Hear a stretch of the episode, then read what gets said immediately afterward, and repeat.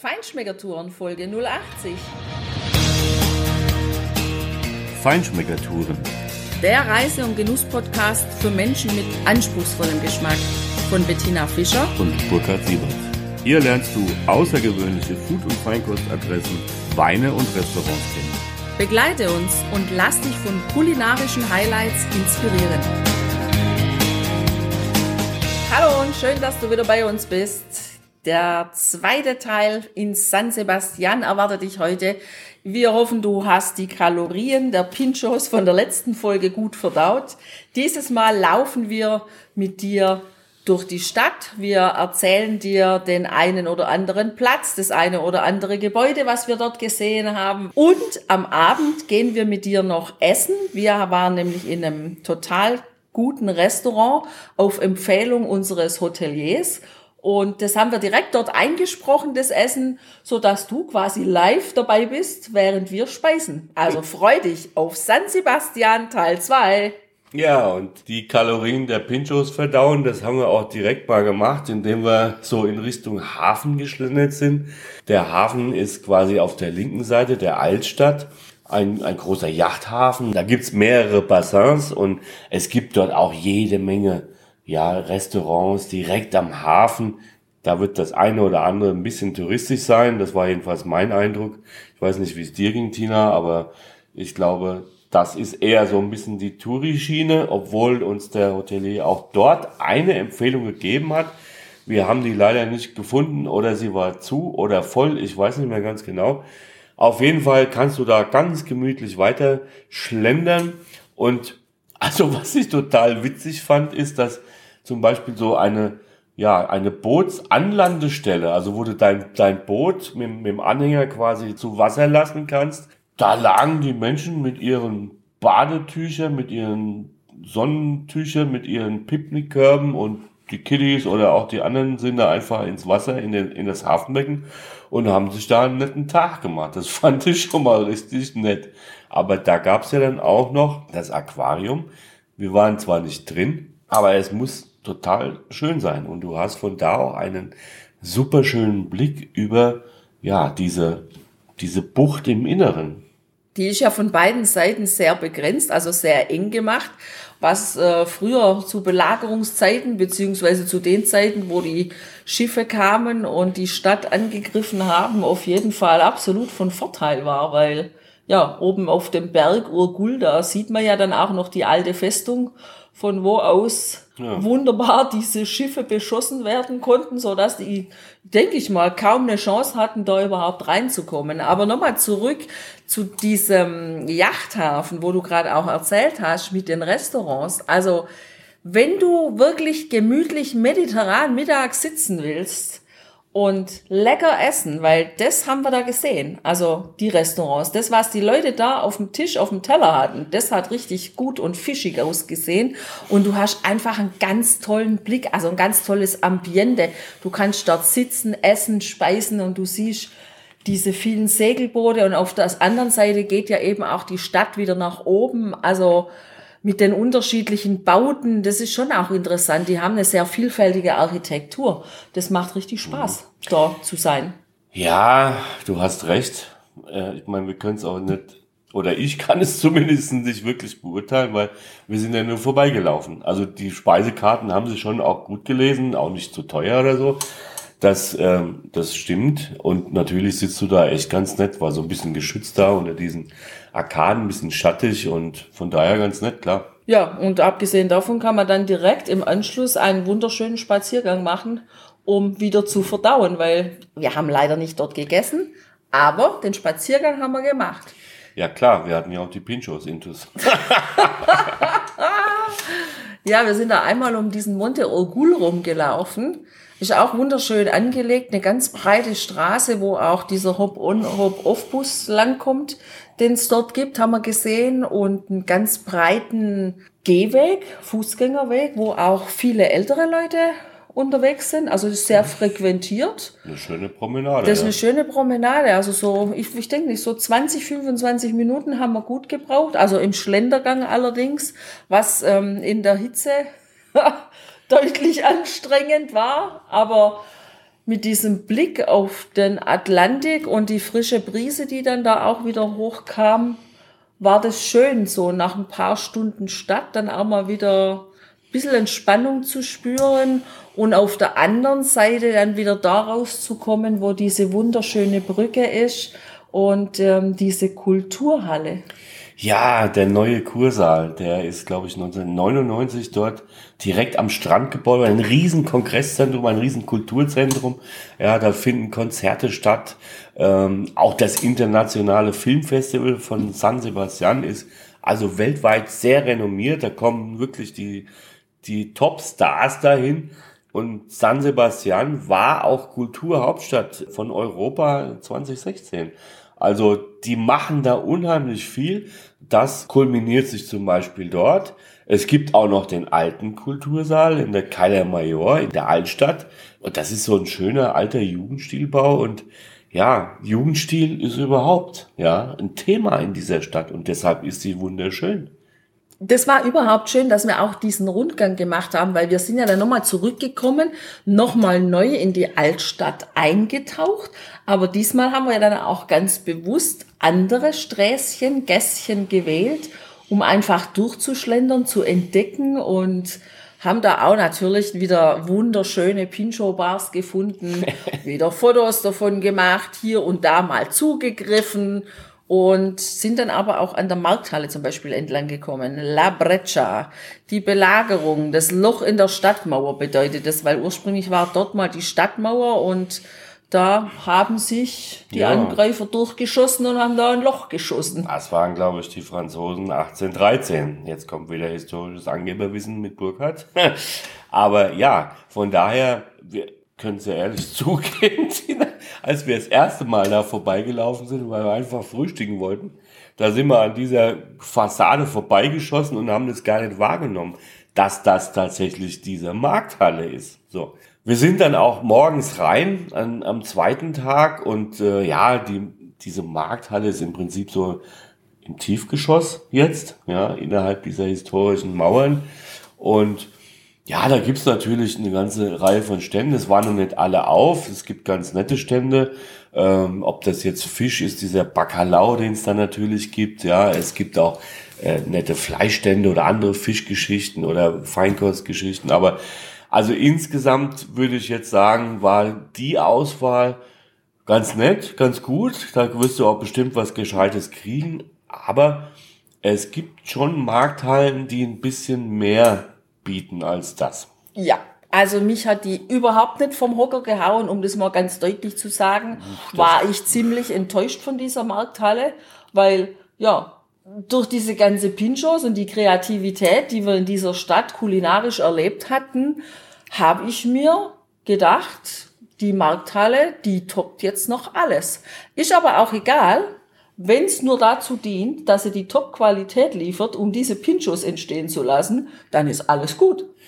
Da hast du völlig recht, weil die Stadt San Sebastian, Donostia, das ist eine tatsächliche Sterneküche Hauptstadt. Es gibt 16 Michelin-Sterne in dieser Stadt.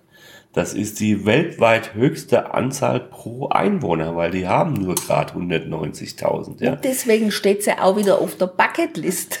So sieht's aus. Neben Paris ist es die einzige Stadt auf der ganzen Welt, die drei Three Michelin Star Restaurants hat. Das Baskenland hat insgesamt 29 Sterne. Also die Qualität der Küche, die ist einfach gigantisch gigantisch. Das haben wir direkt am Anfang schon festgestellt. Der Eindruck hat sich dort mega verfestigt im positiven Sinne und das wird noch alles viel besser. In den weiteren Folgen wirst du darüber hören. Und deshalb ist es auch kein Wunder, dass du dort Sterneköche wie Asak oder Subliana, wie sie alle heißen, die in San Sebastian beheimatet sind, ihre Restaurants haben, in dieser Markthalle findest, die auch mal mit den Hausfrauen oder mit den Hausmännern, die dort einkaufen, sich über die Qualität der Tomaten, des Fleisches oder, oder des Bacalaos austauschen. Ja? Und insofern ist mir das eigentlich auch recht, wenn die dort sich eindecken mit super kulinarischen Grundprodukten und die dann in ihren Restaurants ja, in perfekte Gourmetküche transferieren. Dann lass uns doch einfach dahin gehen, in diese Restaurants.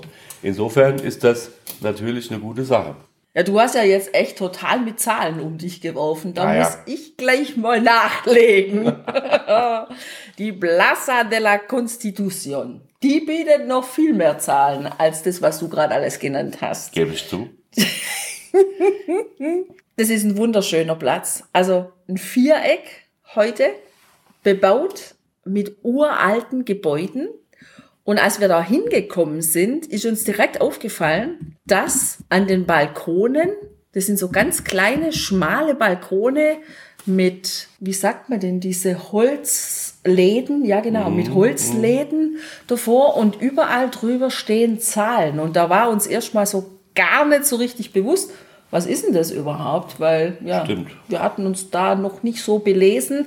Das macht aber nichts. Wir haben uns ja dann da hingesetzt und eine Kleinigkeit zum Trinken bestellt und da haben wir dann ja diesen Kellner gefragt. Das hat mich schon interessiert, weil mir das überhaupt nicht schlüssig war. Und der hat uns ja dann erzählt, dass wir hier auf dem ehemaligen Stierkampfplatz sitzen und diese Balkone deswegen einfach die Nummern hatten, weil das die Logen waren, wo die Leute zum Teil sich eingemietet hatten und da den Stierkämpfen gefolgt sind. Das war für mich ein bisschen ein seltsames Gefühl, muss ich sagen, weil ja, mit Stierkampf habe ich es nicht so. Das ist für mich dann doch, also ja, Tierquälerei.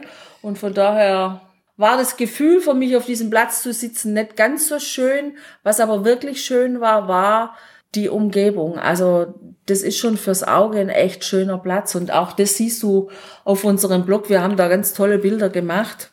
Und dir hat's ja auf jeden Fall auch gefallen, weil das, was uns der Kellner da serviert hat, war auch schon grandios. Ja, das war auch nicht nur grandios, das war vor allem notwendig, weil das war ja nach unserem Besuch in dem Restaurant, was du gleich hören wirst. Wir haben dort quasi unseren, ja, Digestiv genommen. Ein kleines Herrengedeck und ich war heilsfroh. In dem Fall war es echt gut, dort einen schönen Brandy mit einer schönen Zigarre genießen zu können. Und wir haben wunderbar gesessen ähm, unter diesen Arkadengängen, diese, diese um den ganzen Platz rumlaufen oder an drei Seiten um den Platz rumlaufen. Das andere ist die ehemalige oder alte Stadthalle, ja, eines der Gebäude an der, an der Stirnseite. Ja, also das ist ja heute keine Stierkampfarena mehr, sondern heute ist das ein Platz, wo man ganz in Ruhe und ohne Blutvergießen chillen kann. Das ist richtig angenehm. Ich mag ja da immer meine Südfranzosen, die schon lange, lange, lange Zeit, ja, zwar immer noch mit Stierkämpfen, aber sehr symbolisch äh, umgehen. Auf jeden Fall kommt da kein Tier zu Schaden, kein Tier zu Tode. Und das ist eigentlich die, ja, wenn überhaupt, dann die richtige Weise. In San Sebastian machen es schon gar nicht mehr. Die haben diesen Platz einfach umgewidmet. Und das ist natürlich auch eine klasse Geschichte. Es war, wie gesagt, einfach ein Riesengenuss, nach einem weiteren längeren Bummel nochmal durch die Innenstadt, Gassen, sich dort einfach niederzulassen und so dem Treiben zuzuschauen, ja, wie dort einfach die Leute leben, wie sie auf der auf der Piazza sitzen, auf dem Plaza de la Constitución sitzen, äh, das Leben genießen, quatschen, klönen, was trinken, eine Kleinigkeit essen oder auf ihr Essen warten, wenn sie dann später noch gehen. Das fand ich einfach grandios. Also diesen Platz musst du unbedingt besuchen und wenn du dir die Bilder anguckst, die wir auch auf die Homepage einstellen, auf unserem Blogbeitrag, dann siehst du nicht nur die Nummern, du siehst auch, dass heute immer noch von diesen Balkonen oder Fenstern aus das Leben betrachtet wird. Das ist ganz nett. Aber jetzt nehmen wir dich mit ins Restaurant Gandarias. Das war in der Tat wieder unser alter, unsere alte Masche, unser alter Trick. Wir fragen gerne die Leute in den Städten, die Menschen, die dort leben, wo kann man denn hier richtig gut und typisch essen? Deshalb waren wir bewusst nicht in der Sterneküche dieses Mal, sondern wir waren in einer ganz klassischen, gehobenen, sehr guten, typischen baskischen Restaurant. Hör einfach selbst rein. Unsere Strategie ist mal wieder aufgegangen. Wir haben den Portier im Hotel gefragt, wo man denn hier die besten Pinchos kriegt. Und er hat uns eine ganz tolle Empfehlung gemacht. Gandaria heißt das Restaurant. Und die Theke mit den Pinchos ist schon mal ein wahrer Gaumenschmaus fürs Auge und natürlich auch für den Gaumen.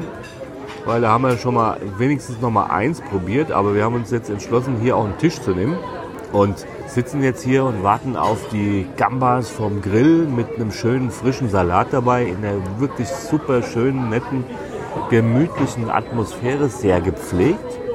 Und jetzt haben wir uns heute mal ein Rosé bestellt, einen Nougat.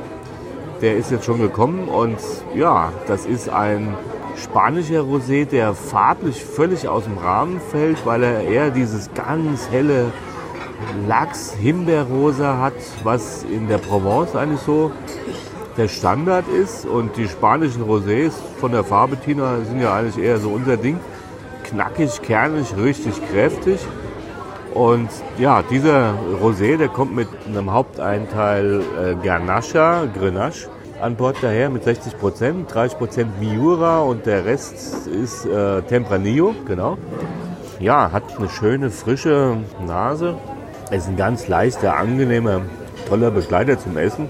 Hat so leichte, leichte Fruchtnoten, leichte Himbeeraromen, leichte würzige Noten, aber ganz dezent. Ein bisschen mineralisch ist er auch. Ja, und ich glaube, er wird äh, also zart zu dem Gambas vom Grill bestimmt gut kommen. Aber jetzt in, inzwischen unser Salat gekommen. Eigentlich hätte der Salat, wenn ich mir das so richtig anschaue, schon gereicht. Aber ja, dann lass es mal schmecken. Wir haben uns hier einen Salat bestellt, einen Insalata Mixta. Das war eine Riesenplatte. Als der gekommen ist, dachten wir noch, oh Gott, hätten wir doch nicht lieber einen zusammen bestellt. Aber wir haben den gut gepackt. Da waren übrigens Tomatenstückchen drauf, die gehäutet waren. Das haben wir ja noch gar nie irgendwo bekommen. Also es war echt grandios. Und ja, heute haben wir Trennkost, weil wir haben uns jetzt Gambas ähm, à la Plancha bestellt, genau. Die sind jetzt auch gekommen und die duften einfach nach Süden, noch mehr. Noch mehr mit zwei E und noch mehr mit H. Also wir sind gespannt. Das ist klasse, das Ding hier. Das war eine super Empfehlung von unserem Rezeptionisten an der Pension. Allerdings, wenn du hier jemals essen möchtest, das haben wir auch schon mitbekommen, dann solltest du unbedingt vorher reservieren, weil ab 20.30 Uhr, 21 Uhr gehen die Spanier ja essen und da ist quasi immer und überall alles ausgebucht und das sogar im Juni, weil wir sind ja im Juni unterwegs, also noch gar nicht mal in der Hauptsaison.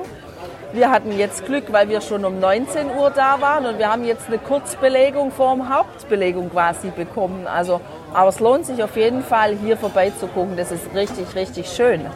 So ist es und der Muga spielt jetzt mehr und mehr seine Mineralität und seine Präsenz aus, wenn er ein bisschen geatmet hat und passt farblich und geschmacklich einfach richtig gut zu diesen Gambas. Mahlzeit. Gambas à la Plancha haben wir bestellt. Das haben wir bewusst bestellt. Wir haben uns total drauf gefreut. Und es war super gut, dass wir uns darauf gefreut haben. Der Burkhard, der strahlt immer noch total über diese Gambas. Ja, Tina, das ist wirklich der Hammer. Ich habe, glaube ich, selten so frische und voll aromatische Gambas gehabt. Die haben auch ganz anders geschmeckt. Die haben nussig geschmeckt, fand ich. Und ja, dieses, also wie Krevetten, wie Gambas eigentlich sein sollen, wie man sich es vorstellt, so haben die geschmeckt. Das kann einfach nur damit zusammenhängen, dass die hier das direkt vor der Küste aus dem Golf von Biscaya rausgezogen haben, das Getier. Und wahrscheinlich heute Morgen angelandet und eben auf den Grill gepackt haben, um hier uns kulinarisch zu verwöhnen. Das ist einfach genial. Und der Muga Rosé, entfaltet immer mehr eine ganz tolle Präsenz am Gaumen. Der, mittlerweile schmeckt man sogar leichte Tannine, obwohl er ja farblich eher blass ist.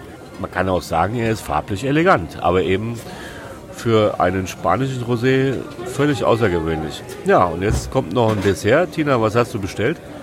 Ja, ich habe ein Sorbetto al Limone mit Cava bestellt. Also ich denke, das, ja klar, natürlich, das ist ähm, quasi Prosecco, also was, ein Blubbelwasser. Und für dich habe ich ein Yerbas auf Eis bestellt. Und ich bin mal gespannt, ob sie es verstanden hat. weil sie hat mich gefragt zwischen Likör und das andere habe ich leider nicht verstanden. Also wir werden gleich mal sehen, was bei dir auf den Tisch kommt. Ah, Tina, du bist ein Schatz. Danke, das ist heute mein liebstes Dessert. Und ja, wenn sie alles richtig macht, die Bedienung, dann bringt sie einfach beides zur Auswahl und dann sagen wir, lass beides stehen. Das kommt schon weg. Mensch, Tina, danke, dass du mir diesen hier was bestellt hast. Also das ist ja echt mal eine amtliche Portion. Das kannst du dir auf unserem Blog im Foto ansehen. Das ist wirklich ein amtlicher Jerbas, der da im Glas steht. Der ist anders als den wir aus Mallorca kennen. Der ist viel gelber, nicht so grün. Der ist etwas süßer, aber nicht wirklich süßer, auch nicht wirklich lieblicher. Er ist ein Ticken mehr süß als dieser Mixtas, den wir aus Mallorca kennen oder dort uns haben mixen lassen. Aber er ist trotzdem nicht so süß wie der Dulce dort. Und er schmeckt weniger nach Anis, hat andere Kräuter drin auf jeden Fall, aber ist echt ein Putzer. Und der hat auch wirklich was drauf, der kann was. Ja. Also da sind wahrscheinlich schon mal mindestens 40 Prozent am Start ein Digestiv, den du hier in San Sebastian nach all diesen Pinchos und einigen Hauptgängen auf jeden Fall mal probieren solltest. Der wird dir helfen. Kulinarisch waren wir ja in dieser Stadt wirklich in allerbesten Händen und du kannst dich schon mal drauf freuen auf unsere weitere Folgen von unserer Baskenland-Tour. Die nächste Folge führt dich nach Zarautz. Da fahren wir wieder am Meer entlang und wir werden beim Fernsehkoch, beim spanischen Fernsehkoch zum Essen sein und wie uns dieses Essen geschmeckt hat, da kannst du heute mal schon gespannt sein. Genau, in dem Sinn erstmal viel Spaß beim Genießen für heute und mach's gut. Ciao, adios.